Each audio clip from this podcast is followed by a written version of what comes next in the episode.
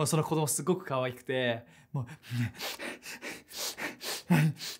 電車楽しいねって言ってそんな感じでもうでも鼻水が垂れてる感じであのお母さんが「はいじゃああのはいティッシュあげるから鼻チンしてね」ってで子供がそのこのティッシュもらって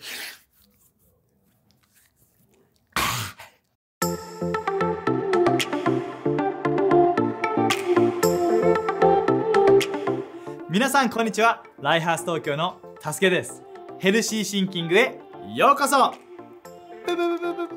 ブこの動画ではあなたが素晴らしい人生を生きるために必要な健康的な考え方について聖書から話していきたいと思います。皆さんこういう風に思ったことありませんか？どうしよう。仕事どうしよう。とか人間関係家族友達恋愛どうしよう。どうしよう。いろんな物事どうしよう心配しちゃうよ。どうしようどうしよう。DOSHIY どうしよう。思ったことありませんか？俺はあります。で今日話したいのは心配してしまう時に俺たちが持つべき健康的な考え方について。話していきたいと思います。なのでぜひ今日もね神様に心を開いて受け取っていく神様に人生を変えてもらう準備をしていきましょう。イエーイ。心配してしまうといえばある時もう電車の中でもうすごく気づかされたことがあります。ある時電車に乗っていた時に僕の前の座席に座っていたお母さんと子供の姿を見た時にもうそれ気づかされたんですもうその子供すごく可愛くて。もう電車楽しいねって言ってそんな感じでもでも鼻水が垂れてる感じであのお母さんが「はいじゃああのはいティッシュあげるから鼻チンしてね」ってで子供がそのこのティッシュもらってって感じになってて「はいじゃあおやつ食べようね」ってお菓子を渡してって感じでこう食べてでそれでそれ見てて可愛いなって親子って素敵だなって思ってたんですね。でもそこで子供がした行動すごく気になったんです。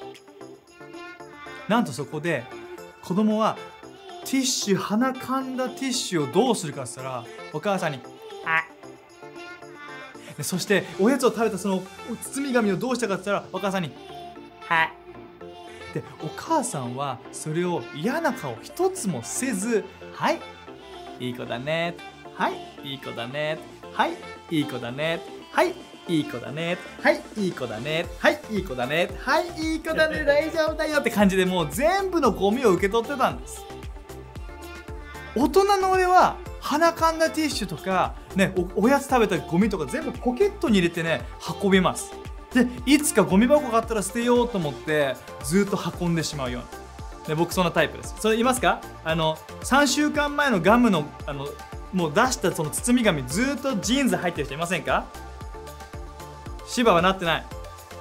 素晴らしいですね。でも大丈夫。恵みがあります。俺もそうだから。まあそういう話じゃないんです。そういう話じゃないんです。何が言いたいか。このこの時にすごく俺は気づかされたんです。神様の愛について。神様の素晴らしい関係について気づかされたんです。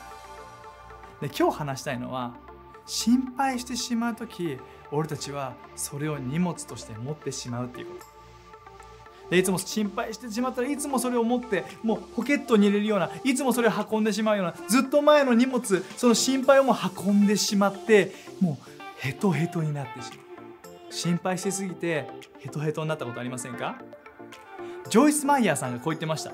心配するっていうのはどこにも進まない揺れ椅子の上に座っているようなものだ。忙しく動くけどもどこにも進まない。いっぱい考えるけどどこにも進まない。頭は忙しいけど何も変わってない。それが心配事です。それが俺たちの荷物になってしまう。そして俺たちは運んでしまう。リアルですよね。でも子供はその子供はゴミを全てお母さんに渡して手ぶらの状態でキャッキャしてたんです。